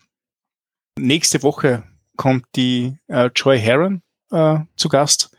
Die wird nämlich über Web Component Design sprechen. Also ähm, ich, ich, bin gespannt, ob ich, ob ich Zeit habe. Es wäre schon interessant, weil ich ähm, Joy hat, hat sehr viel mit, mit Web Components gearbeitet, ähm, ist, ist Beraterin, nutzt es auch bei, bei, bei vielen verschiedenen Firmen ein. Das heißt, sie, sie kennt viele, viele verschiedene Use Cases äh, zu dem Thema. Und mich würde schon interessieren, wie, wie andere Leute das in Produktion einsetzen und was, was deren Herangehensweise an, an das Ding ist. Also ähm, sie sind da, sie werden verwendet. Nicht? Es, ist, es ist vielleicht nicht der Weisheit letzter Schluss, aber mittlerweile halt ja. in einem Zustand, dass Leute tatsächlich Web Component schreiben. Und die wäre sehr interessant interessiert, was, was Joy dazu zu sagen hat. Auf jeden Fall. Ja, ich glaube, der, eine der, der, der größten Use Cases, die auch äh, ja Stencil, äh, das Stencil-Team beobachtet, beobachtet hat, ist, dass ganz viele Designsysteme einfach damit umgesetzt ja, werden. Ja, und da finde ich es halt gerade am, letzten Endes, da sind es einfach, ja, da, das, dafür, dafür passt es auch am besten. Findest also dann bist du, dann ist dir auch egal. Ach, da findest du am schlechtesten, am schlechtesten. Also, also ähm, vielleicht der Hinweis auf die, auf die Kommt drauf Folge an. vorige Woche mit, mit Fabian Friedl. Ähm, der, der, hat so viel, der hat so viele Sachen besprochen, auf die es beim Designsystem ankommt. Ähm, und, und für, für alle diese Dinge für die Web Components ungeeignet. Äh, okay. weil, weil er gesagt hat. ja, also ich finde es auch, ich finde es auch keine gute ja. Wahl. Äh, persönlich würde ich es auch nicht machen. Aber ich, ich sehe, ich, ich verstehe, dass manche Firmen mhm. das tun, ähm, weil sie irgendwie halt unbedingt aus irgendeinem Grund äh, sich von Frameworks fernhalten wollen oder zu viele Frameworks haben nebeneinander oder was auch immer. Und das einfach so ist, okay, das ist jetzt ein HTML-Element, das funktioniert überall. Mhm. Punkt. Ja, und das kann ich jetzt einfügen und dann sieht so aus, wie ich es brauche irgendwie. Aber ähm, ja, es ist, wäre auch nicht mein persönliche, meine persönliche Choice. Mhm. Das ist auf jeden Fall so. Johe, haben wir einen Hut drauf. Oh. Es ist ja auf jeden Fall. Zwölf. Ich glaube, das ja, das passt, das passt gut. Ähm, gut, alles klar. Ja, dann ähm, würde ich sagen, äh, schließen wir es hier ab. Wir haben wie immer kein Outro. Ähm, deswegen, also alles Relevante wird in die Show Notes gepackt. ja, ihr habt, ihr habt parallel brav Links gesammelt. Ähm, also alles, was wir besprochen haben, könnt ihr nachlesen. Ähm, könnt euch eure eigene Meinung bilden, uns vielleicht ein paar Kommentare hinterlassen. Genau. Genau, also wir haben jetzt für, äh, für, für die vorletzte und die vorvorletzte äh, Late-Night-Show haben wir jeweils einen Kommentar, glaube ich, gekriegt, ein bis zwei. Die letzte hat gar keinen Kommentar gekriegt. Also die ist, die kam bei unseren zwei Hörern ganz extrem schlecht an, glaube ich. Ich weiß gar nicht mehr, was das für eine war. ich weiß auch nicht, es ist ja immer das Gleiche, es war irgendwas mit Versailles ja. und so. Ähm, Können wir bitte nochmal ganz kurz über Convention über Configuration sprechen? Das, ah, das war ich glaube, wir müssen auf jeden Fall Next.js noch erwähnen und den Guillermo Rauch noch erwähnen und dann, äh, dann haben wir eigentlich alles drin. Der Twitter-Fallout genau. war das, genau. Da haben wir auch einen Kommentar bekommen. Ach, wirklich? Mhm. Ja, der, der Ingo hat geschrieben, dass er noch nie was von Java gehört hat.